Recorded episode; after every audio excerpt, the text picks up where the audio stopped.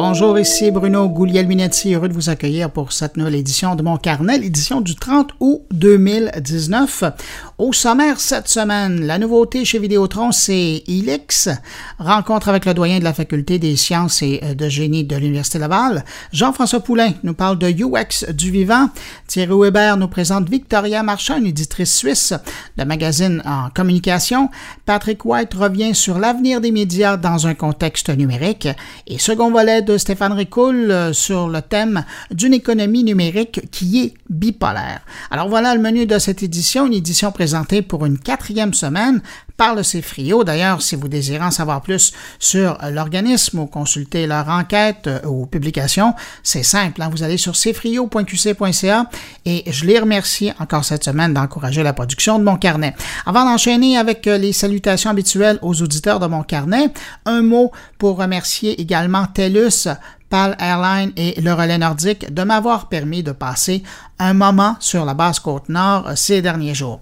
Si vous vous demandez pourquoi euh, j'étais là, ben, euh, c'est que d'ici quelques mois, certaines communautés de cette région du Québec vont avoir accès à l'Internet haute vitesse et à un service de téléphonie cellulaire. Et TELUS m'a permis d'aller rencontrer les gens sur la basse côte nord avant qu'ils aient accès à ces services-là, pour connaître leur attente, évidemment, leur espoir, mais aussi leur appréhension, parce qu'ils en ont hein, envers ces nouveaux services. Pour moi, ben, c'était un peu comme si je retournais dans les années 80 ce qui concerne la téléphonie cellulaire et les années 2000 lors de l'arrivée de l'Internet haute vitesse dans les grandes zones urbaines du pays. Euh, c'est donc l'occasion de se poser des questions. Alors, ça, ça va faire une édition spéciale de mon carnet vers la fin octobre, début novembre. De toute façon, je vous tiendrai au courant. Sinon, entre-temps, ben, évidemment, j'en profite pour remercier les gens qui m'ont accueilli, les gens qui ont rendu possible ces rencontres. C'était un très beau voyage dans une très belle région du Québec, malheureusement bien mal connue. Euh, si ma centaine de photos ont pu vous faire découvrir le coin, ben, j'en suis ravi. Et d'ailleurs, merci à ceux qui sont passés voir euh, les photos sur Facebook, Twitter et Instagram. Alors, retour à Montréal, retour à mon carnet. Comme à l'habitude, je prends un instant pour saluer particulièrement des auditeurs de mon carnet. Une salutation toute particulière cette semaine à Michel Potvin, Vanessa Cherenfant, José Ferland, Karine Bardier, Bernard Côté et Mohamed Reda comme si. À vous six, merci pour votre écoute. Et puis, bien sûr, évidemment, merci à vous, là, oui, oui, vous, qui m'accueillez cette semaine avec mes collègues entre vos deux oreilles. Bonne écoute.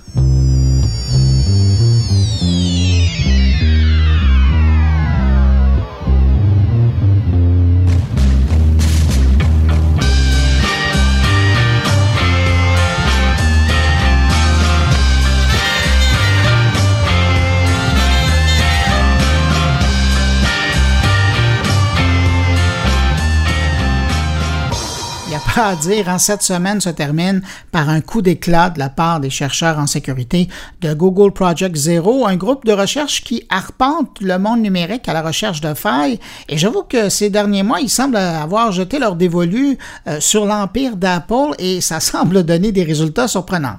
Par exemple, cette semaine, on apprend que des dizaines de milliers d'utilisateurs d'iPhone ont vu leur appareil piraté par le biais de sites web qui, eux, avaient été piégés, et ça depuis des années.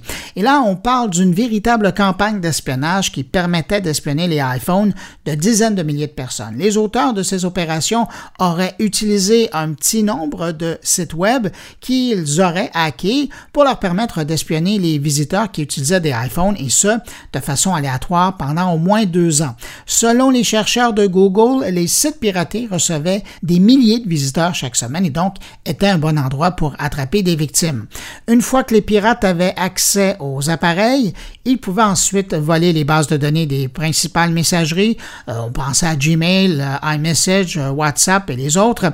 Et au passage, ben, faire une copie du carnet d'adresses et des photos qui se trouvaient sur l'appareil. Et puis imaginez, les données de localisation GPS de l'appareil piraté étaient transférées toutes les minutes lorsque l'iPhone était connecté sur Internet. Vraiment du beau travail d'espionnage. Et là, on parle vraiment d'une belle opération, évidemment belle et beau entre guillemets, parce que l'attaque exploitait un total de 14 failles de sécurité différentes sur les systèmes iOS 10, 11 et 12. Et la seule bonne nouvelle dans toute cette histoire-là, c'est que depuis Apple, informé par les chercheurs de Google, a déjà corrigé les failles en question. Et je termine sur le sujet avec une réflexion du groupe de recherche de Google qui dit que selon eux, ce qu'ils ont trouvé, c'est probablement la pointe de l'iceberg et qu'il y a certainement d'autres campagnes de ce type qui n'ont pas encore été détectées et faites toujours par le même groupe de piratage. Pour plus d'informations sur le sujet, vous pouvez visiter le blog du Google Project Zero sur blogspot.com.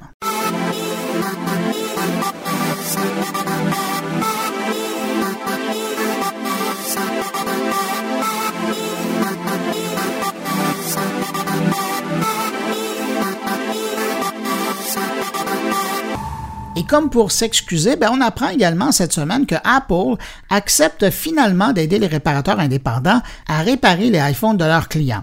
Un retournement quand même important et cette annonce concerne les appareils iPhone qui ne sont plus sous garantie. Donc, tous les réparateurs indépendants qui le souhaitent vont pouvoir se joindre à un programme gratuit qui va permettre d'accéder à une formation de 40 heures à des pièces, des outils et des guides de réparation officiels. En contrepartie, les réparateurs devront renvoyer le matériel défectueux à Apple pour qu'il soit recyclé ou remis à niveau.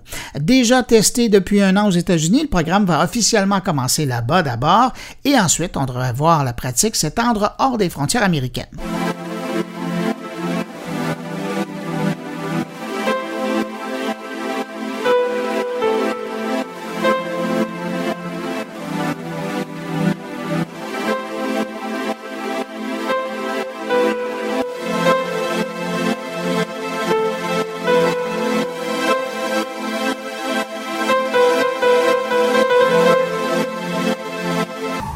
Cette semaine, le Washington Post publiait un article sur les caméras de surveillance Ring de Amazon. Des caméras qui sont tranquillement pas vite en train de faire un immense réseau de vidéosurveillance aux États-Unis. Dans l'article, on apprend que la filiale d'Amazon travaille déjà avec plus de 400 services de police aux États-Unis pour utiliser les caméras des utilisateurs avec leur consentement pour jeter un coup d'œil dans le voisinage.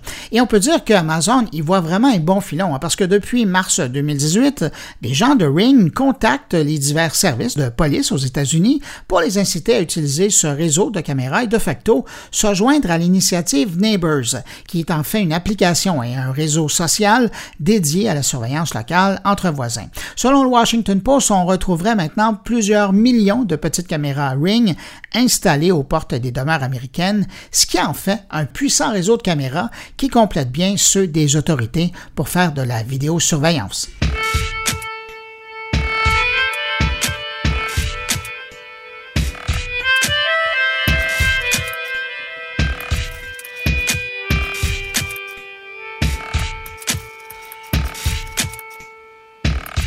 Bonne nouvelle, si vous êtes un usager des services de covoiturage ou de services de vélo partagé, leur localisation et disponibilité vont bientôt être disponibles sur l'application Google Maps.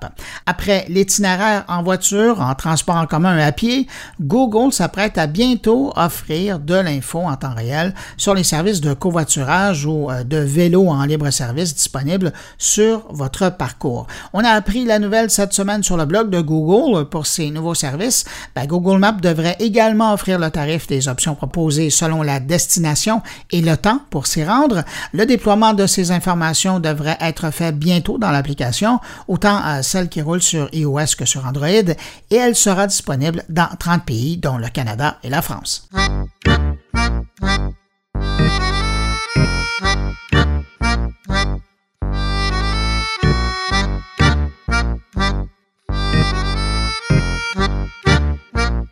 Ah, ça, c'est intéressant comme nouvelle. Cette semaine, on apprenait que des maisons d'édition ont porté plainte en justice contre Amazon et son intelligence artificielle parce qu'elle offre désormais des sous-titres aux livres audio. C'est la fonction Audible Caption qui ne fait pas l'affaire de sept grandes maisons d'édition américaines, dont les HarperCollins, Penguin Random House et Simon Schuster. Selon elle, l'Audible Caption viole carrément le copyright entourant l'exploitation de la version audio par Amazon. L'Audible Caption, c'est un service disponible depuis juillet chez Audible, filiale d'Amazon, qui permet de sous-titrer en simultané les livres audio. Eh bien ça, ça fait pas l'affaire des maisons d'édition parce que, selon elles, s'il y a du texte, de l'écriture qu'on peut lire, ben, ça redevient un livre. Chez Audible, on dit que le service est offert pour aider les gens à lire, incluant les plus jeunes qui peuvent ainsi apprendre à lire. Mais chez les géants d'édition, on ne voit pas la chose de la même façon. Pour elles, Audible Caption se sert des livres audio pour les convertir en texte non autorisés et les distribuer ainsi. Les maisons d'édition exigent donc que le service Audible Caption, s'il veut poursuivre son mandat pédagogique et d'accompagnement, se limite aux œuvres appartenant au domaine public.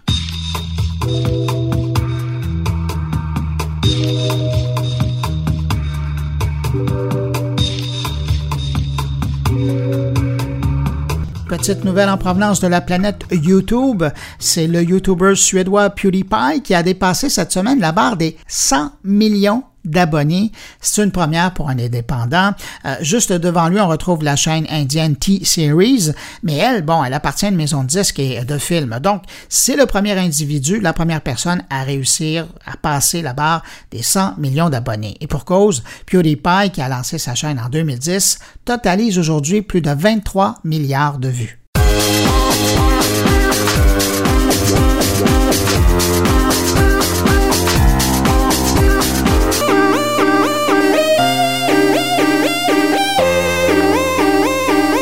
On termine avec une petite information du côté de Facebook, faut quand même pas les oublier. Il semble que les gens en charge de Messenger préparent une fonctionnalité de partage d'écran. L'idée étant que les interlocuteurs puissent regarder le même contenu pour pouvoir en discuter. Alors cette information me force à croire que Messenger a probablement l'intention de travailler sur son positionnement d'outil de vidéoconférence en offrant une telle fonctionnalité dans un avenir approché. Et avec une présence euh, auprès de 1,3 milliard d'utilisateurs, mettons que je serais un peu nerveux si j'étais opérateur d'un autre service de vidéoconférence. Parce que Facebook s'en vient sur votre terrain.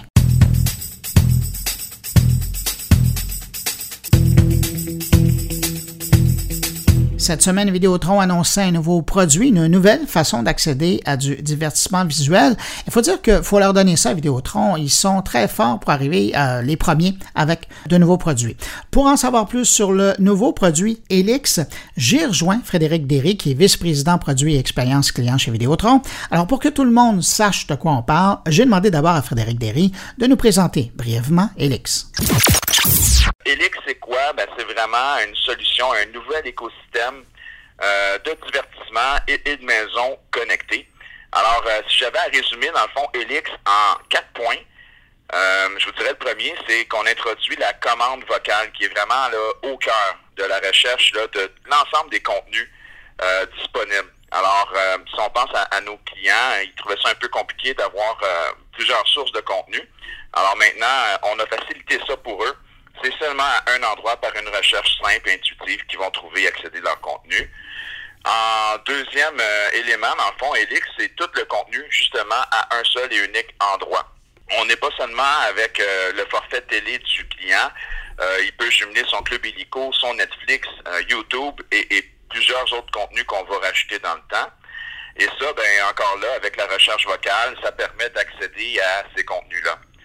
Euh, il y a également un troisième point, euh, toute la, notion de Wi-Fi hyper intelligent, dans le fond une couverture exceptionnelle, mais surtout des outils de gestion. Euh, des outils de gestion simples, le contrôle parental pour les familles qui ont des enfants, comprendre ce qui se passe sur le réseau. C'est souvent un des points que nos clients nous parlent. Qu'est-ce qui se passe sur mon réseau? Qu'est-ce qui prend de la bande passante? Quels objets sont connectés, c'est quoi l'utilisation des, individus dans la maison. Alors, on a une application qui vient permettre de, répondre à, je vous dirais, pas mal tous ces besoins-là. Puis finalement, je vous dirais, ben, Elix, c'est des équipements hyper discrets euh, et performants. Euh, on est vraiment euh, complètement dans le nuage. Alors, quand on parle de discrétion, nos, nos terminaux sont vraiment petits.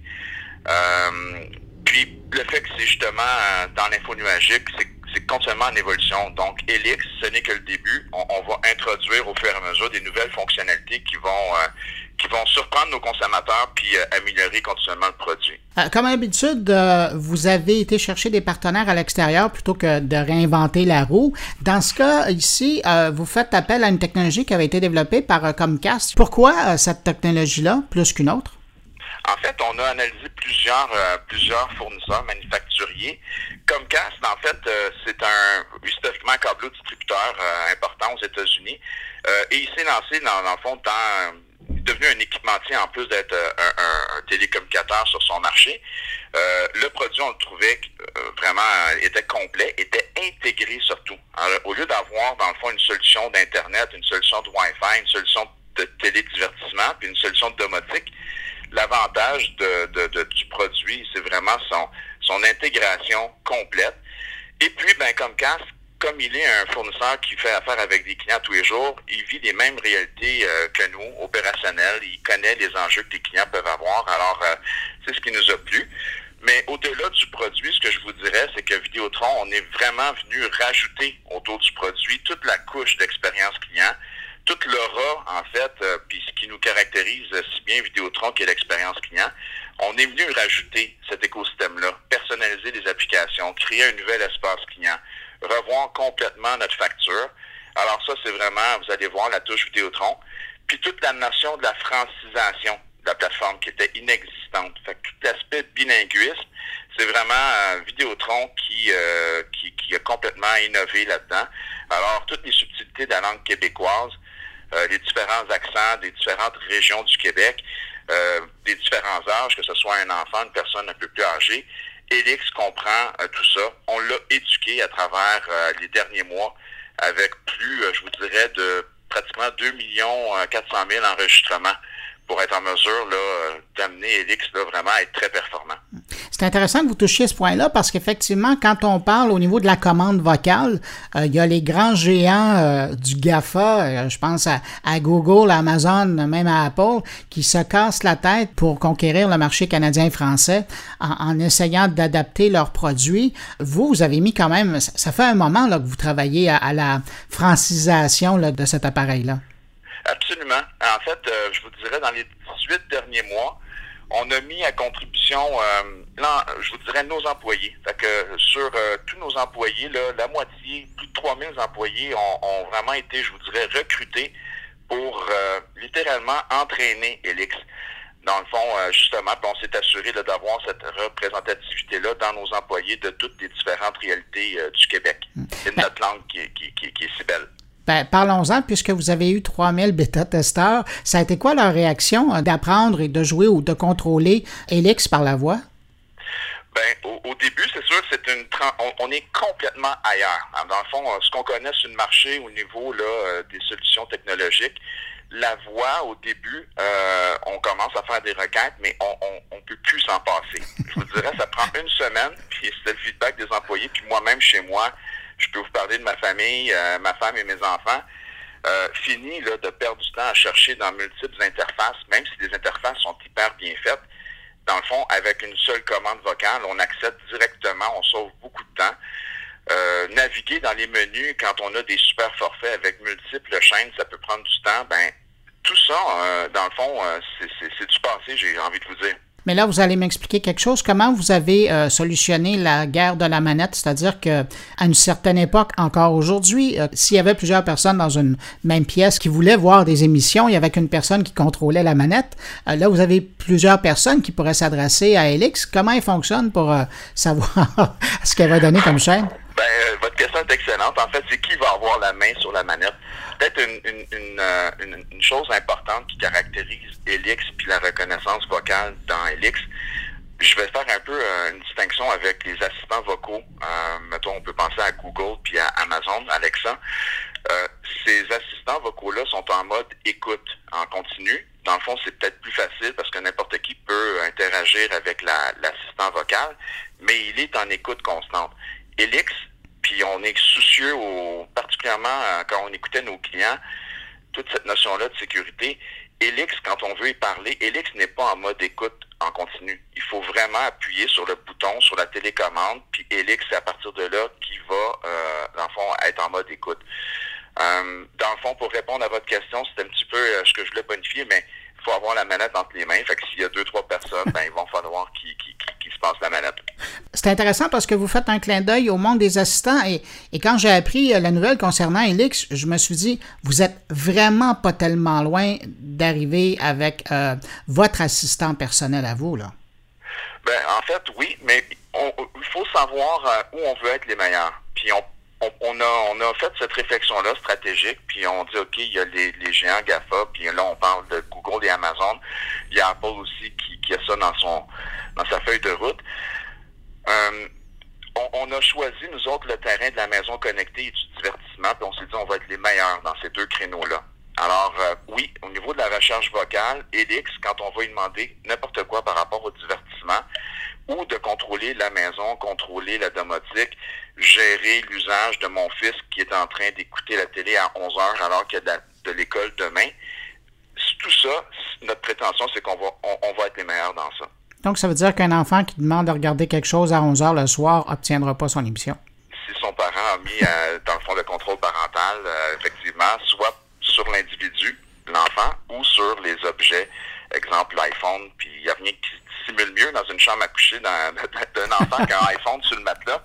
Alors, euh, il y a plusieurs façons pour un parent, de façon hyper simple, de venir aider à, bien gérer euh, la dynamique familiale. Ma dernière question, puis elle est en ligne un petit peu avec votre dernière réponse concernant l'idée d'être les meilleurs dans votre domaine. Il y a deux semaines, je parlais avec euh, M. Ortubise, euh, qui est le vice-président euh, numérique chez Québécois. On parlait euh, des podcasts et la nouvelle façon de faire de la radio chez Cube Radio. Et eux, de leur côté, bah, ça fait partie de la grande famille québécoise, là, ils sont vraiment en train de préparer du prêt à écouter, de l'audio à la carte. Et je lui disais, ouais, mais vous êtes en train de faire du matériel qui serait très bon et qui est vraiment adapté au monde des assistants personnels.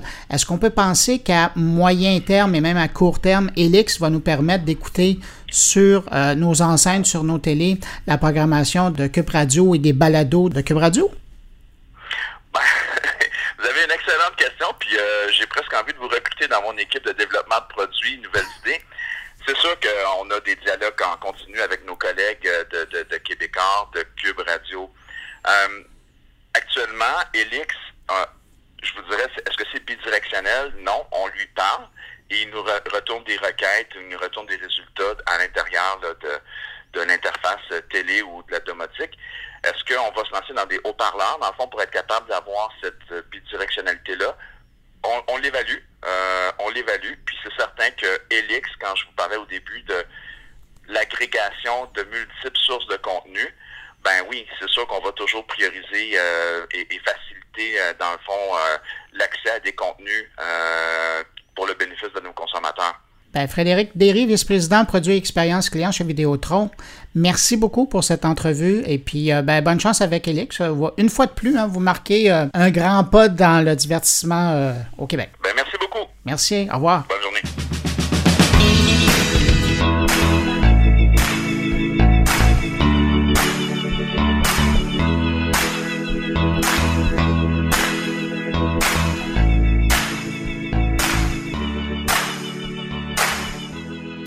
On va aller faire un tour maintenant à Québec où Luc Sirois a rencontré André Zacharin, le doyen de la Faculté des sciences et de génie à l'Université Laval. Euh, ils se sont croisés lors de la tenue du camp découverte techno organisé par Prompt à Québec. Une rencontre entre les deux hommes qui permet de parler de programmes d'initiation pour les jeunes, mais également de la question du numérique auprès des citoyens en général. On est où ici présentement? On est dans un local qui est utilisé pour l'enseignement de cours euh, de la Faculté des sciences et génie, donc des cours d'informatique, des cours de génie. Donc, c'est un local qu'on utilise pour l'enseignement. dans Et qu'est-ce qui se passe présentement? Présentement, donc, on a un camp de technocompétences que vous organisez. Et donc, on a une dizaine de jeunes aujourd'hui qui sont là, donc sous la supervision de la boîte à sciences, la coordination de la boîte à sciences. Puis, ils doivent programmer des petits robots. Là, euh, euh, le nom des petits robots, je le connais pas, mais... Robotis Mini. Robotis Mini. Donc, ils sont... ils s'amusent beaucoup, j'ai l'impression, là, oui. Puis sans, sans, vouloir vous mettre des mots dans la bouche, là, peut-être vous expliquer pourquoi nos deux organisations ont décidé de collaborer, puis avec la boîte à sciences, c'est sûr, mais pour faire une affaire de même pour les jeunes. D'habitude, on, on, travaille ensemble plus euh, sur des projets de, d'adultes puis de, de, recherche, mais là, on s'est dit, pourquoi nous deux? Donc, pourquoi nous deux? Ben, c'est important de, l'objectif commun qu'on a, je pense, c'est de, de, sensibiliser les, les, jeunes aux carrières en STEAM, donc en technologie. Donc, de montrer que c'est accessible, de montrer que c'est intéressant, que c'est pas difficile, et puis qu'on a des développements. Donc, on a besoin, donc, de, quand ils se retrouvent ici, ben, ils peuvent se projeter en même temps à l'université plus tard dans, dans ces domaines-là. Puis on, le programme travaille beaucoup avec les entreprises aussi, et nous aussi d'ailleurs, mais avec les liens avec les entreprises, d'amener les jeunes dans les entreprises pour leur montrer un environnement de, l'entreprise technologique. Puis je pense que les entreprises font des, des activités là, vraiment intéressantes avec les jeunes, donc pour aider à démystifier tout ça finalement. Puis pourquoi c'est important de faire ça pour le Québec? Bien, c'est important parce que on, a besoin de développement de, de, de l'économie. C'est une économie du savoir, hein, le futur. Et donc, euh, de développer, euh, de former les jeunes dans, dans l'économie du savoir, c'est hyper important. On a une pénurie d'emplois présentement.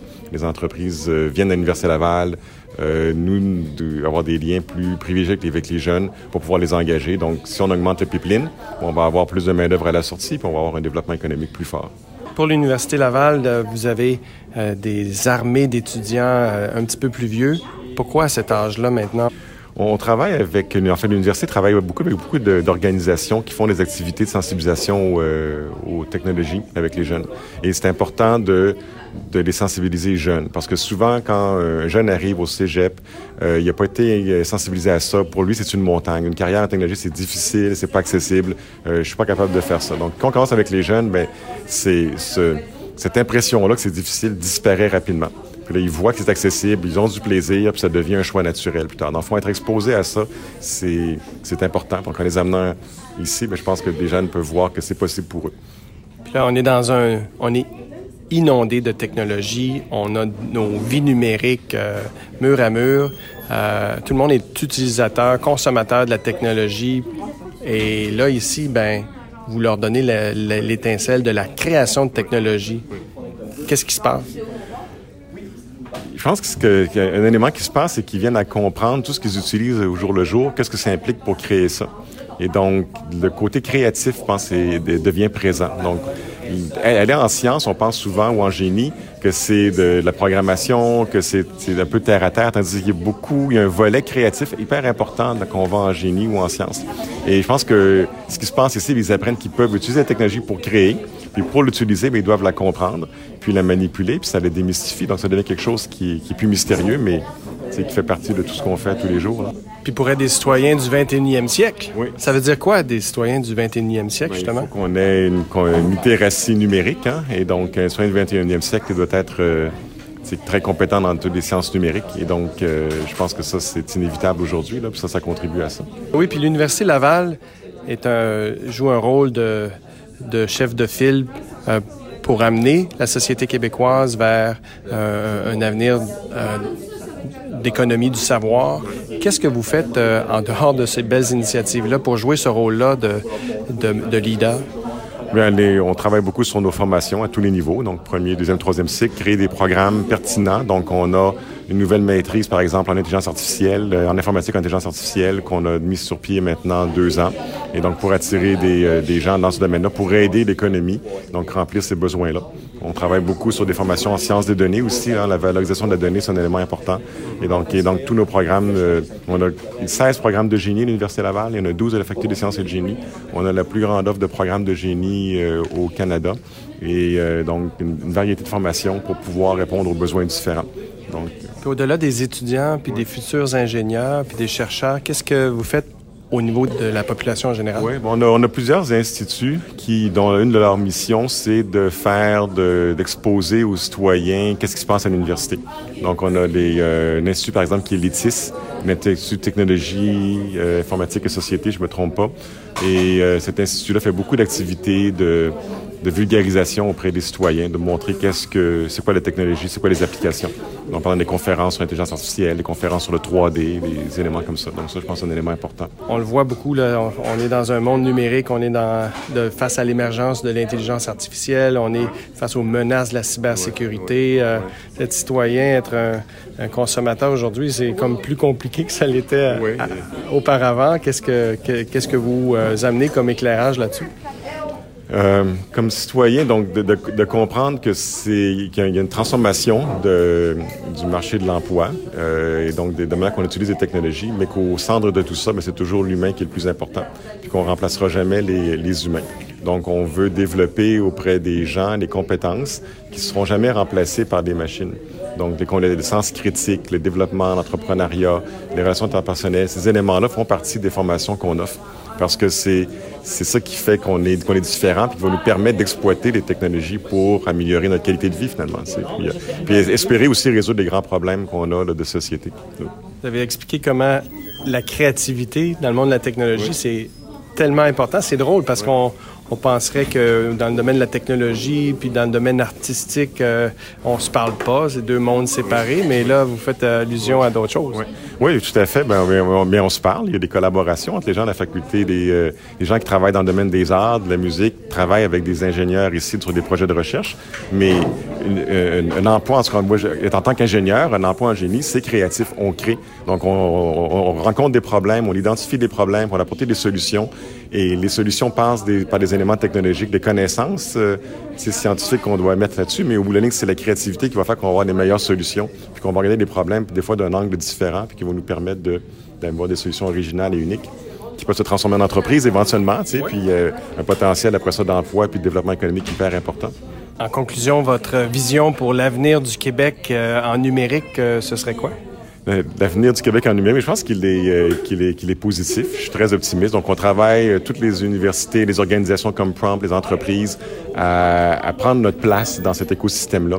Puis je pense qu'on fait un, un, excellent travail à ce niveau-là. Donc, pour moi, je suis très optimiste par rapport au futur. Merci beaucoup. Merci. Bien, on va retourner voir les jeunes.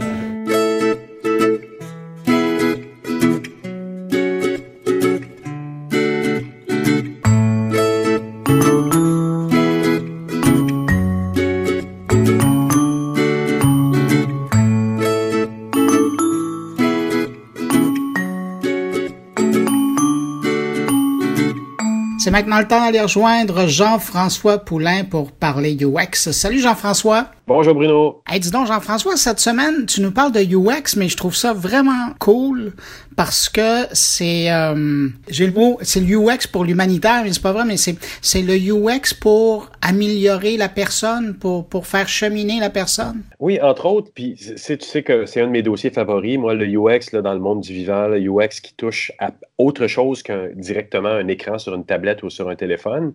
Dans ce cas-ci, cette semaine, j'ai interviewé Vincent Routier, qui est à Québec avec sa qui s'appelle LU, aire de jeu interactive, puis LU avec un tréma sur le U.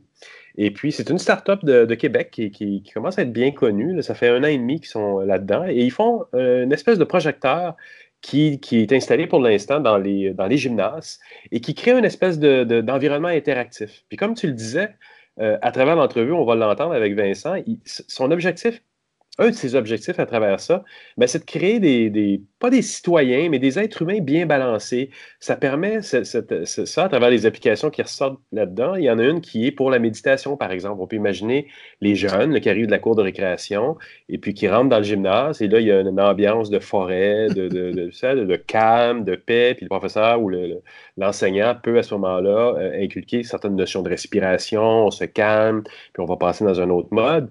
Ça, entre autres, avec tout plein d'autres applications, toutes les possibilités d'applications qui viennent, parce qu'évidemment, cette espèce de projecteur-là au plafond, interactif évidemment, euh, est connecté à Internet et donc peut être mis à jour avec des nouvelles applications constamment. Mais moi, ce que j'aime là-dedans, c'est vraiment du UX, encore, c'est d'expérience utilisateur, mais appliqué à un peu plus qu'un écran et donc à l'environnement autour de soi. Ah oui, on est loin des boutons et puis euh, des lignes à suivre, là. Oui, puis on, on parle, on pense aussi des fois, euh, ben, enfin moi j'ai toujours un petit peu ça derrière la tête, hein, que tout UX a eu une notion, une vision de science-fiction puis du futur. Mais ça fait penser un peu euh, dans la Star Trek de New Generation au holodeck où les gens rentrent dans un environnement et là évidemment c'est beaucoup plus poussé où ils peuvent interagir avec les choses. S'il y a une forêt, ils peuvent toucher aux feuilles. On n'est pas encore tout à fait là mais on tente un peu de créer quelque chose à travers un environnement complet, dans ce cas-ci dans un gymnase, et l'autre chose qui est importante là-dedans, c'est que contrairement à une interaction à travers un écran avec plusieurs personnes, dans le cas de cette application-là ou dans le cas de ce système-là, on est plusieurs personnes à interagir avec un seul écran. Et ça, c'est très intéressant aussi, et Vincent nous en parle dans l'entrevue. Ça reste que c'est quelque chose d'assez particulier. Hein. L'immersion de groupe, ça n'a rien à voir avec le petit casque qu'on se met sur la tête et on est tout seul à vivre ça. L'immersion est toujours encore plus forte quand il y a un groupe comme ça. Exactement. Je pense qu'il a vraiment mis le doigt sur quelque chose d'intéressant, euh, Vincent, et avec sa compagnie, de, de cet aspect-là, de dire on va permettre aux jeunes d'interagir collectivement pour parfois résoudre des problèmes ensemble euh, sur un écran qui est commun et qui est très, très grand. Euh, résoudre des problèmes mathématiques, par exemple, ou des problèmes de géométrie ou des choses comme ça. Donc, il y a, vraiment, ils ont vraiment touché à un problème ou à une problématique ou une solution, disons-le, intéressante à travers ce système-là. Bon, Jean-François, on va arrêter de dire comment ils sont géniaux, puis on va, on va les écouter. Alors, encore une fois, le nom de ton invité? Vincent Routier, de chez LU de Jeux Interactifs à Québec. Ben, je te remercie pour cette rencontre, puis je te dis à la semaine prochaine. Salut. Merci, Bruno. En fait, euh, on transforme le gymnase des écoles primaires dans une espèce d'environnement immersif dans lequel on va engager les enfants pour apprendre, mais dans un contexte d'activité physique. Fait qu'on va, on va les stimuler sur plusieurs niveaux mais leur corps va être impliqué dans le processus. Euh, puis on va les faire bouger, on va les faire apprendre en bougeant. Puis avec tout le, portfolio d'applications qu'on est en train de développer en ce moment, on veut s'en aller justement dans le développement des, compétences des, des, arts, de la culture, travailler sur la pleine conscience, euh, les aider à respirer, à se calmer. On se dit, moi, je vois un petit peu lu comme euh, on installe dans une grande boîte blanche un système qui va permettre de transformer cette boîte blanche en n'importe quoi qu'on a besoin. Des ressources illimitées que l'école n'a pas nécessairement accès, mais grâce à ça, le, gymnase, dans le cas qui nous occupe, va devenir une forêt à un moment donné, va devenir un lab de mathématiques, va devenir un, stade pour lequel, dans lequel on va faire du sport. Fait que l'idée, c'est qu'on veut, on veut pouvoir redessiner l'environnement du gymnase en fonction du, dans quel espace on veut transporter les enfants? Et, à l'extrême, pour ceux qui connaissent euh, la, série Star Trek des années 90, le The Next Generation, c'est le holodeck. C'est cet espace euh, où on pouvait aussi matérialiser euh, dans l'endroit où tu étais des arbres, des, décors, mais bon, évidemment, les murs, tout ça, tout était transposable. Dans une certaine limite, c'est les, prémices de quelque chose comme ça. J'avais jamais pensé euh, nous communiquer lui comme ça, mais on est le holodeck de l'école du primaire. Je regardais sur votre site, vous êtes aussi présent dans vraiment plusieurs pays. Là, ça va jusqu'à la Chine, c'est quand même impressionnant. Donc, la, la compagnie qui est basée à Québec prend de l'expansion aussi depuis de, quelques années. On a fait notre premier prototype euh, à une école euh, à Québec, l'externat Saint-Jean-Bermance. C'était en février 2017. Mm-hmm. On a fait la première installation de notre produit tel qu'il est vendu euh, au Patro de Lévis à l'été 2017. Donc, à peu près six mois plus tard, on est passé d'un prototype qui avait connu des millions de visionnements en ligne à un produit. Puis en fait, ce la, première fois qu'on a installé ça, on a installé tous les équipements au plafond en se disant on va, on va, dans, une optique de, prototype, mais quand on a vu l'intérêt que ça suscitait, puis les gens voulaient qu'on vienne en installer dans d'autres espaces, on se disait on peut pas se promener, on peut pas envoyer une palette avec plein d'équipements, puis un tas de fils, puis un plan pour que les gens installent ça eux-mêmes. Il faudrait trouver une manière que ce soit mieux, euh, euh, mieux packagé, mieux, mieux assemblé, plus facile à installer, plus facile à supporter, puis que les équipements soient protégés davantage, parce que le gymnase, est probablement un des environnements les plus arides pour la technologie en général dans une école. Puis euh, c'est là qu'on a commencé le processus de design industriel pour en faire un produit qui serait plus facile à installer puis euh, à transporter aussi. Puis euh, depuis, on en a installé au-dessus de 300 dans 18 pays. En moins d'un an? En un an. Ben, ça fait ça fait deux ans que notre premier est installé il y a quelques semaines. C'est extrêmement rapide. Et vous n'avez pas besoin d'être présent pour chacune des installations maintenant? En fait, il y a plusieurs approches. C'est sûr que quand on développe un marché pour la première fois, on va fonctionner en vente directe. On va avoir des, des, dans des écoles qui vont nous appeler, qui vont dire Moi, je veux absolument avoir ça dans mon école, qu'est-ce qu'il faut que je fasse pour le faire? Puis là, il y a un peu de défrichage à faire parce qu'on n'a jamais exporté dans ce pays-là, la culture est différente, des fois la langue est différente. Là, une fois qu'on démêle un peu tout ça, puis qu'on trouve, on met en place un projet, on va se trouver une compagnie qui va installer pour nous ce premier, ce premier système-là. Dans la majorité des cas, on va essayer de trouver une compagnie qui va installer, mais qui va pouvoir aussi en faire la démonstration à d'autres clients intéressés puis devenir un partenaire. Donc, euh, on est vraiment en train de mettre en place un réseau de revendeurs qui, eux, leur rôle, en fait, c'est de faire connaître le produit, de le faire essayer, de faire la vente, de faire l'installation, mais de faire le support après aussi. Fait que s'il y a quoi que ce soit à faire, ça va devenir une espèce d'expert de notre produit. Selon les pays, ça varie vraiment. Les cultures, on, est vraiment en train d'apprendre. En Europe, le processus décisionnel est différent. Le produit est positionné dans des environnements différents. Les gymnases sont souvent gérés par les villes au lieu d'être gérés par des commissions scolaires. Le, plus. Fait que toute la, dynamique d'approvisionnement d'un pays à l'autre va varier. Fait que le type de canaux de revente que nous, on va mettre en place va être différent. Mais en général, c'est des compagnies qui intègrent la technologie dans des écoles, des tableaux interactifs, des projecteurs, des systèmes de son dans le gymnase. C'est le genre de, compagnies qui sont équipées, qui ont les connaissances pour installer de manière sécuritaire dans les gymnases d'école. Puis, euh, hmm. euh, alors que, que, l'approche organique dans laquelle on est, nous, on est vraiment en train de positionner l'U comme un système, un outil pédagogique qui va permettre aux éducateurs de, de de, de, de performer davantage, d'amplifier qu'est-ce qu'ils sont capables de livrer comme performance en tant qu'enseignants. Puis on y va vraiment par, c'est un développement plus organique, c'est les écoles qui, viennent, qui viennent vers nous. On fait pas de développement plus haut, de, haut en bas. Puis les commissions scolaires sont de plus en plus décentralisées aussi. Fait que ça devient vraiment une décision de, d'équipe école, la direction, le prof d'éducation physique, les gens des TI, euh, puis puis tout ce monde-là ensemble vont, reconnaître les bénéfices du produit, vont choisir pourquoi ils l'achètent, puis l'intégration va se faire de manière peut-être un petit peu plus organique puis euh, en douceur. C'est sûr que l'accompagnement de formation est essentiel, puis c'était une des choses qui manquait dans le contexte des tableaux interactifs. Mais en même temps, les tableaux interactifs, il y en a. Ce qu'on a vécu ici au Québec, c'est vécu un peu partout dans le monde, à différents niveaux. Peut-être pas de la même manière, mais en ce moment, aux États-Unis, il y a une saturation. Toutes les salles de classe sont équipées de ce genre de technologies-là qui sont utilisées à un faible pourcentage pour leur niveau d'interactivité. Fait que tout le monde ah utilise des smartboards comme projecteur ou comme télé, parce que tout le monde veut enseigner avec des contenus numériques. Mais l'interactivité sur un petit écran dans un groupe de 30 personnes est assez limitée parce que là, il y a toujours une ou deux personnes qui vont interagir, puis on peut tomber vite dans le gadget de l'interaction versus la, enfin, vraiment amplifier qu'est-ce qui est en train de s'apprendre parce que en général, la technologie, la relation qu'on a avec la technologie est assez individuelle. C'est rarement une expérience de groupe c'est vraiment quelque chose qui est au centre de comment nous, on conçoit nos expériences. On a toujours en tête, on a une, surface géante. Il y a des gens qui voulaient acheter notre produit pour des plus petites surfaces, puis on n'a pas vendu dans ces cas-là. On veut vraiment que ça reste une expérience qui va pouvoir permettre d'engager plusieurs personnes en même temps. Puis on pense à ceux qui ne sont pas en train d'interagir pendant l'expérience aussi. Fait qu'on essaie vraiment d'en faire une expérience qui va rapprocher les gens, les faire interagir entre eux plutôt que leur donner chacun leur petite fenêtre avec laquelle ils vont interagir avec leur seul contenu qui est propre à eux, comme on fait avec nos téléphones, nos iPads et ordinateurs, en fait, à la limite. Et, là, ça dépasse, ça dépasse le gymnase, littéralement, parce que, comme on, en parlait avant l'entrevue, vous adressez des phénomènes, comme tu disais là aussi, puis ça dépasse, et c'est là, exactement là où ça dépasse les capacités d'un tableau dans une classe, c'est le fait de pouvoir faire interagir une classe complète en même temps, de travailler sur des éléments comme l'anxiété. Et là, je suis très curieux, comment tu peux aller chercher des, ou régler des problèmes d'anxiété dans un groupe euh, à travers une application ou à travers des interactions que tu vas créer avec ce, produit-là? Comment ça fonctionne?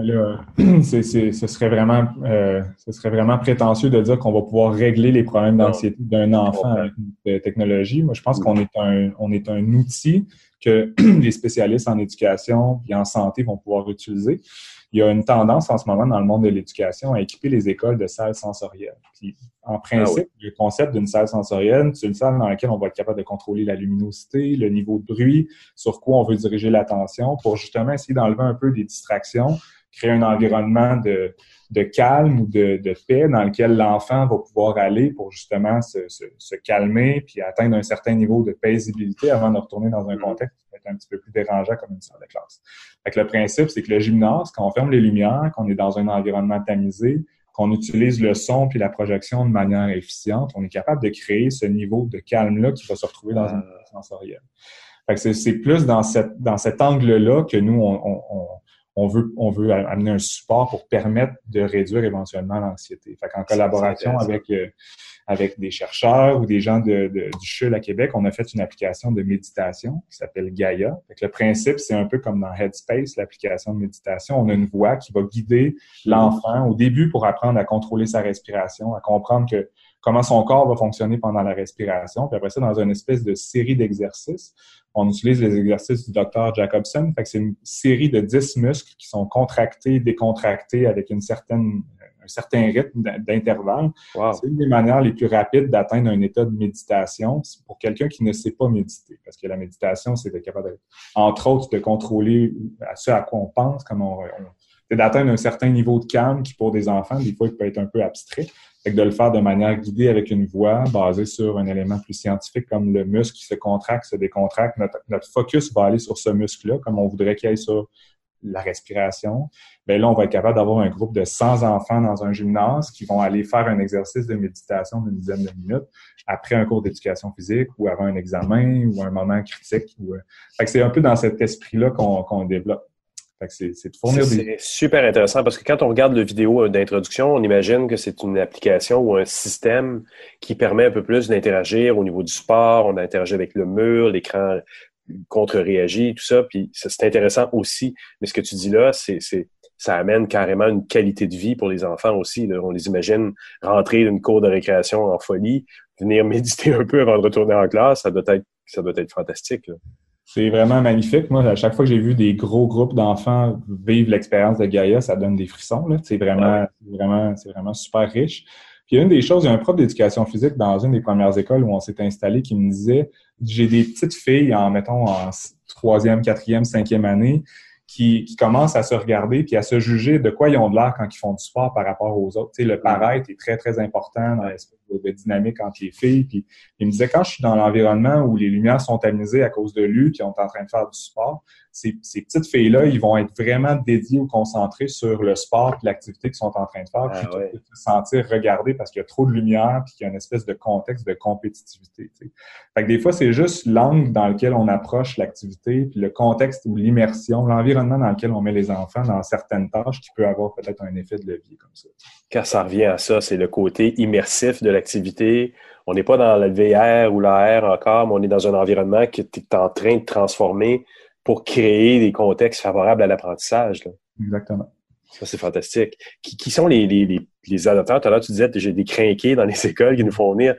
Encore là, intuitivement, je me dis, c'est les profs d'éducation physique qui sont peut-être les premiers, mais pas nécessairement. Je peux voir les bénéfices énormes qu'un prof de sciences pourrait avoir d'être capable d'interagir avec un, mur de, un mur où les planètes sont en rotation, quelque chose comme ça, ou, des, ou de la chimie, ou des choses. C'est énorme comme potentiel. Là.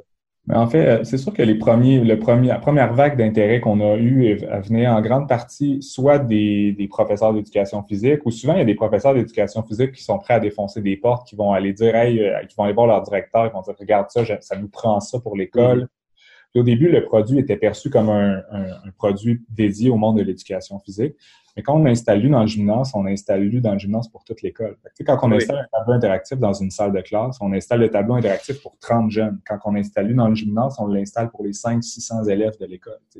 Dans cette manière-là, si tout le reste de l'équipe école envoie à un certain moment un, moyen d'aller renforcer un apprentissage qui a été fait en classe dans une activité un peu spéciale dans le gymnase, mais là, on est en train un peu de, de, de, de de donner de la valeur à l'activité physique au lieu du gymnase dans lequel il y a l'activité physique, mais on est en train de donner une espèce de théâtre immersif aussi à tout le monde. Euh, qu'est-ce que vous avez d'autre comme type d'application que des applications d'éducation physique et de méditation? J'imagine que vous allez prendre l'expansion sur ça. Mais en fait, euh, on a, on, a, on, a, on a travaillé très fort sur ça parce qu'au début, ça s'est développé un peu de manière organique, par instinct, le produit, à quel besoin on répond, toute l'idée de combiner l'activité physique puis l'apprentissage mais dans les, euh, les, derniers, les derniers mois, en fait, juste avant l'été, on a fait une espèce de, de réflexion stratégique sur on voulait, on, s'en allait où, c'est quoi notre vision, c'était quoi la, la, vraie mission en arrière de qu'est-ce qu'on est en train de faire, parce que c'est pas juste d'installer des, un système dans des gymnases pour faire bouger des enfants. Si on veut avoir un impact sur leur vie à long terme et tout, comment on le fait réellement, comment on va le mesurer, puis de là, on est plein d'opportunités de, projets de recherche et tout. Wow, oui, oui, c'est avec l'idée du, du, concept d'un enfant complet, en fait. Qu'est-ce que ça prend pour faire un enfant complet, un humain complet?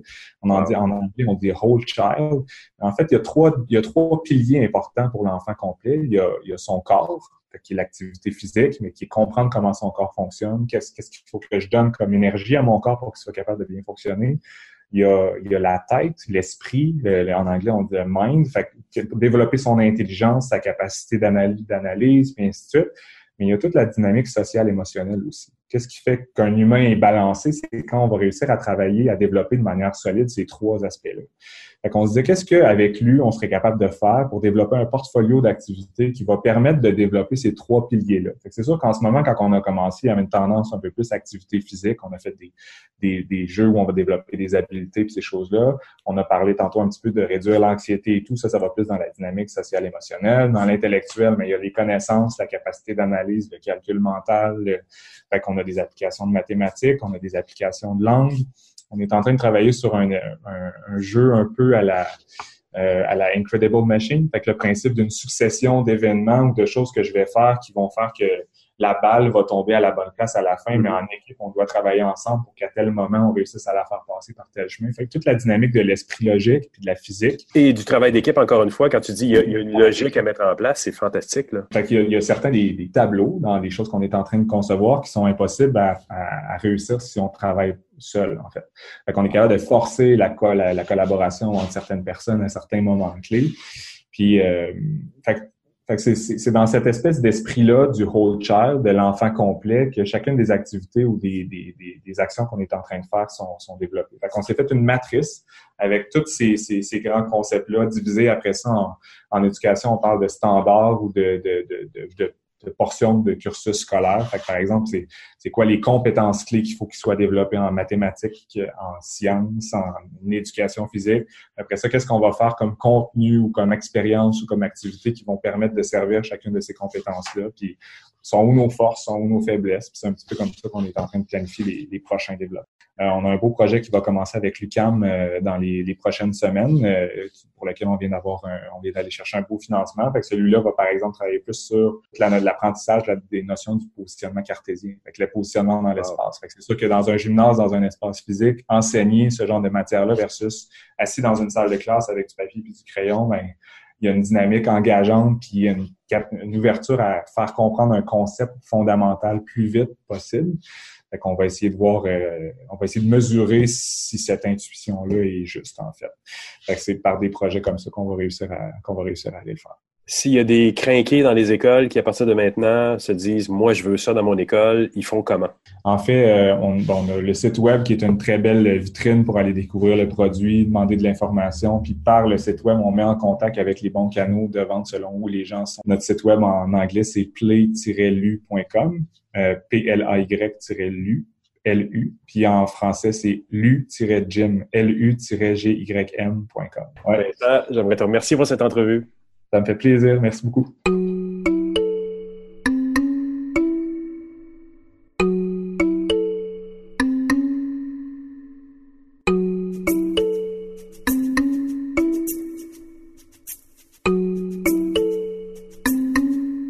Weber, euh, cette semaine, nous envoie une entrevue réalisée dans sa voiture, euh, rien de moins. Et le hasard fait bien les choses, hein, quand même, puisqu'il était pris dans un bouchon de circulation, mais en compagnie de son invité. Ah, les hasards en Suisse, quand même, ça ne s'invente pas. Je vous laisse écouter l'échange entre Thierry et son invité, l'éditrice du magazine suisse de communication, Victoria Marchand. Bonjour Bruno, bonjour les auditeurs de Mon Carnet, bonjour Victoria. Bonjour euh, Thierry. Alors on est un peu perturbé parce qu'on est dans une voiture qui n'avance pas. Voilà, ça arrive. Clignote comme un sapin de Noël, ça voilà. quoi. Une voiture qui clignote mais qui n'avance pas, donc c'est l'occasion pour nous de, donner vie à cette euh, voilà, De, donner vie à cette entrevue. Alors euh, en quelques mots, s'il fallait décrire ce magazine comme une mag qui fait partie des meubles ici en Suisse romande, qui est une référence, tu dirais quoi? Alors ce n'est plus un magazine, c'était un magazine à la base papier. Après c'est devenu un site. Après euh, maintenant on est vraiment une plateforme digitale. Et on a suivi un petit peu l'évolution parce qu'on couvre tout ce qui est marketing, communication et médias. Et donc, bah, logiquement, comme tout le monde, bah, on s'est digitalisé. Et puis, euh, finalement, euh, je pense que ça permet d'avoir... C'est la grande chance de, de, de, de ce qu'est le digital, c'est de permettre bah, d'avoir une large audience et puis d'avoir créé une vraie communauté. Alors je le sais, on en a déjà parlé hors, hors caméra, j'allais dire, hors micro, que toi, ça t'affecte pas plus, mais tu as dû abandonner la version papier au détriment du, numérique. Ça fait partie des évolutions. Euh, mais tu avais quand même un auditoire, un lectorat qui, qui regrettait cette disparition. Qu'est-ce que tu leur répondais? Bah écoute, je me suis retrouvée l'autre jour dans un, dans un dîner euh, et il y a quelqu'un qui me dit, voilà, je dis, voilà, j'arrête le, print. Et puis il me dit, oh mais quelle horreur. Et je lui dis, mais est-ce que tu étais abonné? Il me dit non. Alors voilà, je veux dire, euh, il faut être aussi cohérent. Donc si les gens ne veulent pas quelque chose, il faut l'admettre. Je veux dire, ce n'est pas qu'on a démérité, c'est simplement un autre usage. Donc ce même magazine, bah, je vais le faire en, ligne et puis surtout je vais le faire beaucoup plus euh, audio et beaucoup plus euh, vidéo et ce n'est pas grave. Voilà, c'est tout. Alors sur ce magazine, mais aussi sur le site, on trouve de l'emploi, on trouve des annonces, on trouve une rubrique que moi j'affectionne plus particulièrement, et ça c'est nos autres casquettes qui, nous donnent intérêt à cette rubrique, c'est le travelling, c'est le répertoire de toutes les agences ici euh, en Suisse romande, et puis euh, plein de news, plein de, nouvelles qui sont publiées régulièrement, euh, et surtout euh, une infolettre, comme on dit au Québec, qui est euh, régulièrement suivi. Comment tu expliques le succès, l'attrait euh, de la lecture du site, de ces infolettres et puis bien sûr du reste du contenu du site? Ben, Ça c'est la force du digital, il faut être local. Donc euh, oui, il y a plein de news sur tout ce qui se passe dans ces domaines-là partout. Mais dans le fond, tout le monde veut savoir ce qui se passe à côté de chez, lui et puis savoir quelle est l'agence d'à côté, ce qu'elle fait. Et puis finalement, nous, on a un petit peu comme vous au Québec, on a une minorité linguistique et donc si on ne fait pas notre propre com et on parle pas de nous, personne ne parle de nous. Donc c'est important d'avoir des médias finalement qui sont micro-locaux, très intégrés, très, très ancrés dans leur région et qui parlent de la réalité du business d'ici. Et c'est tellement vrai qu'en fait, il y a même le pendant de Comin Mag en Suisse allemande. Alors, c'est c'est pas un, magazine partenaire, c'est juste des collègues qui font la même chose dans une autre langue, l'allemand. Euh, c'est incroyable d'avoir autant de place pour ces petits médias pour un territoire qui est la Suisse. Mais parce que finalement, c'est deux marchés. Euh, une langue, c'est une culture. Euh, et on ne fait pas du tout, la, on communique pas de la même manière, même si les outils sont les mêmes, euh, on ne travaille pas du tout de la même façon. Et puis euh, nous, on a deux langues, enfin dans ce pays on en a quatre, mais disons là, on parle vraiment dans, dans ce secteur-là, c'est vraiment surtout deux langues mais qui ne se regardent pas, ces deux territoires. Euh. Alors c'est vrai qu'on a des marques qui sont nationales et qui alors vont communiquer euh, euh, de manière globale sur le pays, mais souvent en anglais, en utilisant des taglines en anglais qui veulent rien dire pour personne. Mais sinon, au niveau francophone, on essaie d'avoir une approche beaucoup plus régionale. Et puis, euh, s'il fallait donner envie aux gens de, s'intéresser à lire comme une mag, à s'abonner, à, à, suivre l'actualité, qu'est-ce que tu leur dirais? Peut-être même à ceux qui sont en dehors de notre territoire pour y trouver un intérêt. Bah, voilà, venez sur le site cominmag.ch et puis euh, regardez. Euh, il y a des, infos vraiment euh, sur le voilà que vous trouverez peut-être pas ailleurs. Moi, j'aime bien regarder aussi l'application de, Radio Canada. J'apprends plein de choses. Ça me fait ça me fait rire aussi de, de voir. Bah voilà, c'est sympa. C'est écrit aussi dans une autre langue, même si c'est du français, mais voilà. Et puis on apprend on apprend plein de choses. Voilà. Et puis on va on parle d'un marché qui n'est pas le vôtre, mais qui a les mêmes problèmes. Et puis on a voilà. Je pense qu'on peut apprendre de tout le monde. Alors s'il y avait aussi une raison moi que j'aimerais partager avec vous d'aller sur CommunMag, c'est euh, la rubrique emploi. Si vous êtes professionnel de la communication, du marketing, de la publicité, c'est devenu un rendez-vous incontournable. Et puis dans ton modèle économique, tu as pu prouver par A plus B que l'abandon du print versus le numérique, eh bien ça pouvait fonctionner, ça pouvait être rentable. Est-ce que tu as des, recettes à partager avec ceux qui hésitent encore à faire le pas ou ceux qui euh, hésitent à lâcher le, papier? Mais je crois qu'il faut juste regarder les chiffres. Il faut être juste logique. Euh, le print coûte excessivement cher, l'impression, euh, la maquette, le design, tout ça, c'est très cher. Donc on peut faire tout ça de manière beaucoup plus ergonomique, faire parler les gens. Je pense qu'il faut être logique. Si ça ne marche pas, ce n'est pas notre faute. Il ne faut pas le vivre comme un échec. Si ça ne marche pas, c'est que ça ne marche pas. Et donc il faut trouver des solutions et puis regarder. Et le digital finalement est est là pour nous aider, pour avoir des solutions nouvelles et beaucoup moins chères. Donc je pense qu'il faut le voir comme une chance et pas comme, un, comme, comme quelque chose qu'on aurait raté. Quoi. Merci beaucoup Victoria. On va terminer avec cette euh, entrevue en attendant que la dépeneuse arrive, avec euh, une, une, dernière question. Quel regard tu as justement sur le monde de la publicité, de la communication dans les autres pays francophones pour essayer de trouver une sorte de comparaison avec nos amis français, belges, québécois? Bah, ce que je vois, c'est que la chance, c'est d'avoir un grand marché. Donc, euh, euh, on va se globaliser aussi, local, global, mais il faut qu'on se globalise. Et puis, je pense qu'il faut qu'on garde le français dans toutes nos communications. C'est très important. Euh, L'anglais n'est pas n'est pas la solution. C'est une fausse bonne idée. on doit garder nos particularismes et notre langue.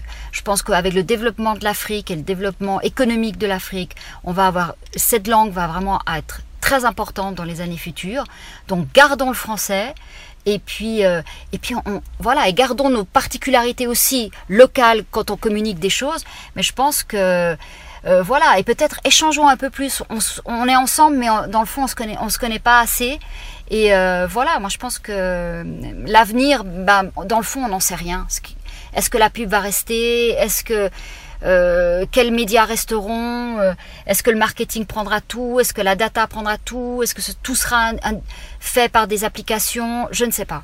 Mais euh, voilà, on vit une, période juste extraordinaire. On est acteur et en même temps, on, est, on spectateur de de ce changement. Donc voilà, il nous a été donné de vivre ça, alors vivons-le. Merci beaucoup Victoria pour cette entrevue improvisée dans une voiture qui n'avance pas. Et puis, ben, chers auditeurs, amis de mon carnet, je vous invite à aller suivre son infolettre si vous avez, comme elle, envie d'un peu d'exotisme pour suivre l'actualité ici en Suisse. C'est fort intéressant parce qu'effectivement, il y a peut-être des parallèles et des comparaisons à faire. Mais en tout cas, ça sera le meilleur rendez-vous que vous puissiez trouver pour pouvoir vous tenir au courant de ce qui se passe ici en Suisse romande. Allez, comme à l'accoutumée, je vous dis à très bientôt si c'est pas avant.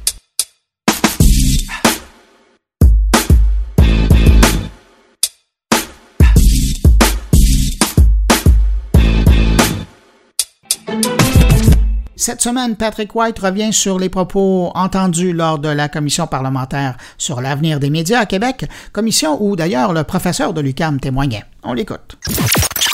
Alors, qu'est-ce qu'on retient de cette euh, fameuse commission parlementaire sur l'avenir des médias d'information qui se tenait cette semaine au Salon Rouge de l'Assemblée nationale. Donc, beaucoup d'intérêt médiatique, évidemment. Euh, les commissions parlementaires sont très peu couvertes en général. C'est un événement historique dans la mesure où ça fait quand même au moins une dizaine d'années qu'il n'y a pas eu d'audience publique euh, sur l'avenir des médias au Québec. Essentiellement, on est arrivé en mode solution cette semaine avec euh, des, conseils pour les médias d'en arriver à un vrai modèle d'affaires avec un mélange de sociofinancement, de philanthropie, d'abonnement.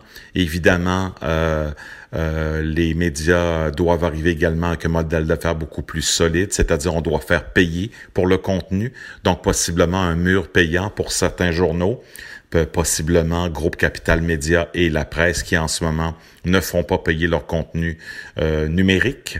Euh, évidemment, Groupe Capital Média qui a lancé dans cette foulée-là cette semaine une campagne de sociofinancement qui va peut-être amener quelques centaines de milliers de dollars, mais qui ne va pas régler le fond du problème, c'est-à-dire un trou de 65 millions dans le régime de retraite de Groupe Capital Média. Donc, cette semaine, beaucoup d'opinions euh, divergentes, Québécois qui s'opposent euh, à ces aides financières-là aux médias, mais qui vont les prendre quand même.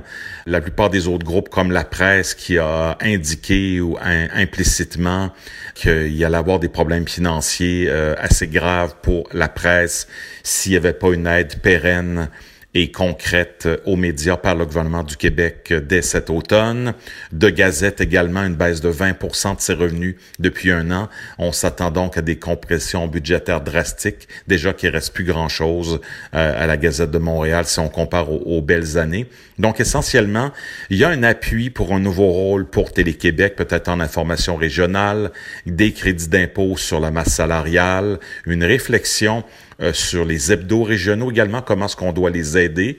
Euh, moi, ce que j'ai suggéré en commission cette semaine, c'est de recommencer très rapidement à publier les avis publics du gouvernement et des villes euh, dans les hebdos et les journaux quotidiens.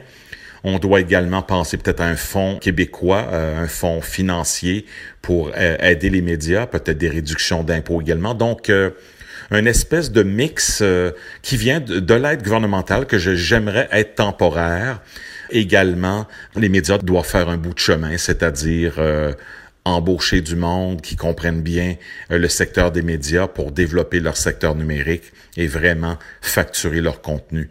Donc, cette commission-là va devenir itinérante dans les prochaines semaines avec des audiences publiques dans l'est du Québec, en Abitibi et dans quelques autres endroits, je crois au Saguenay, Lac-Saint-Jean également. On s'attend à un rapport et une décision du gouvernement au plus tard à la mi-octobre, euh, début novembre, pour un programme d'aide qui sera possiblement rétroactif au 1er janvier 2019 comme au fédéral.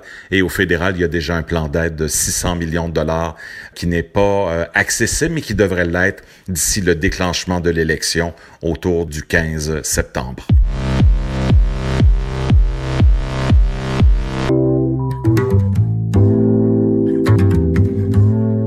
Alors, cette semaine, pour son billet hebdomadaire, Stéphane Ricoul poursuit sa réflexion sur l'économie numérique qui serait bipolaire.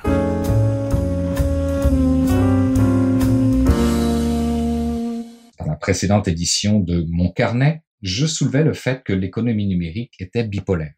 L'axe utilisé était celui de l'impact écologique que l'économie numérique pouvait avoir, notamment en matière de consommation de ressources. Il y a un autre axe que je souhaite prendre dans l'édition de cette semaine, c'est celui de l'éthique pour parler de la bipolarité de l'économie numérique.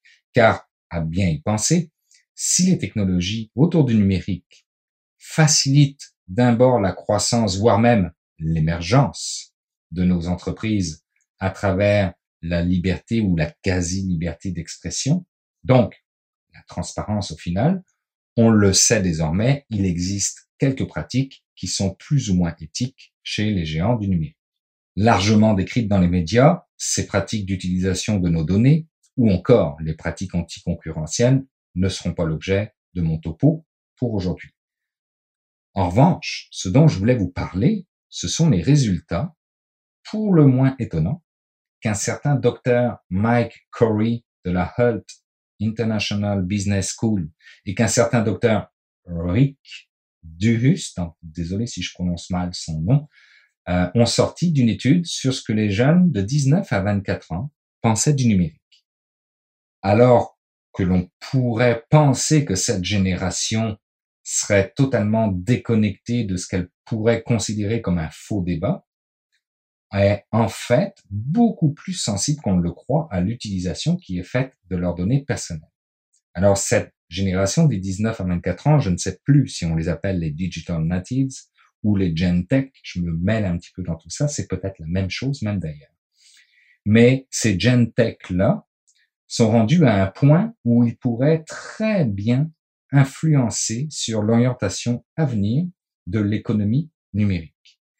Certes, sont tout à fait conscients que leur vie numérique, exposée ou non, de façon totale ou partielle, aux yeux de tous, possède une valeur commerciale non négligeable et ils entendent bien s'en servir comme levier de négociation, ce qui a été baptisé par un professeur émérite de la Harvard Business School l'âge du capitalisme de surveillance.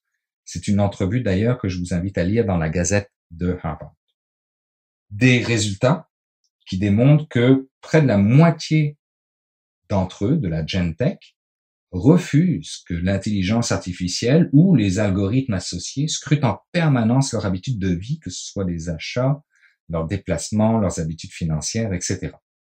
Si moins de 30% des Gentech voient cela comme positif, les autres veulent pouvoir agir en toute liberté. Une bataille entre humains et technologie prête à être livrée et que ces mêmes docteurs qui ont fait l'étude ont qualifié d'effet pendule, puisque près de 70% des jeunes considèrent que c'est trop de données pour trop peu d'entreprises, bref, un enjeu de concentration. Alors il y a certains jeunes même qui refusent toute utilisation des réseaux sociaux. Il y a un article qui est paru il y a déjà un peu plus d'un an dans le média euh, The Guardian euh, qui pourrait laisser présager d'une révolution à venir faite par ces jeunes. À tout le moins, une volonté réelle euh, d'avoir la possibilité de monétiser aussi sa propre donnée. L'idée comme quoi, si c'est gratuit, ben c'est vous qui êtes le produit et peut-être en voie d'en prendre pour son rhume. Maintenant, on fait quoi pour équilibrer le tout? Avoir la crise que traversent les médias depuis longtemps, ça ne semble pas si évident je vous propose d'en faire mon prochain sujet pour la prochaine édition de mon carnet. En attendant, vous pouvez toujours lire l'article complet sur le sujet de GenTech sur le média theconversation.com. Merci.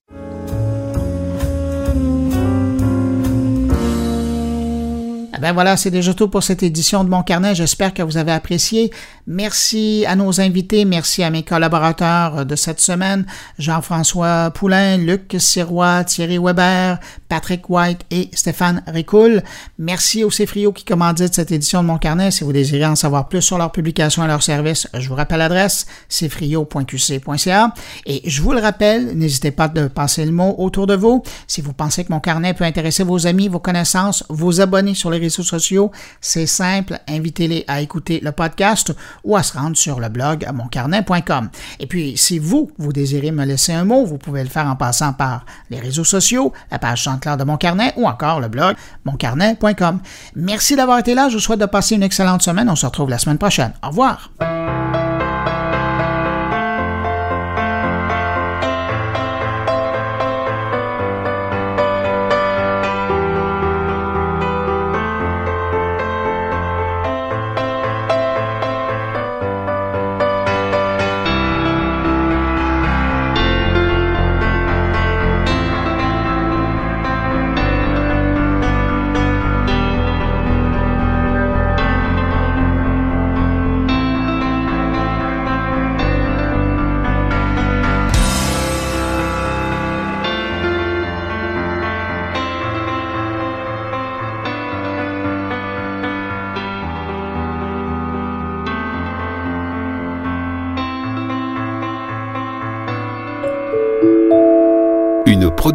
goulielminetti.com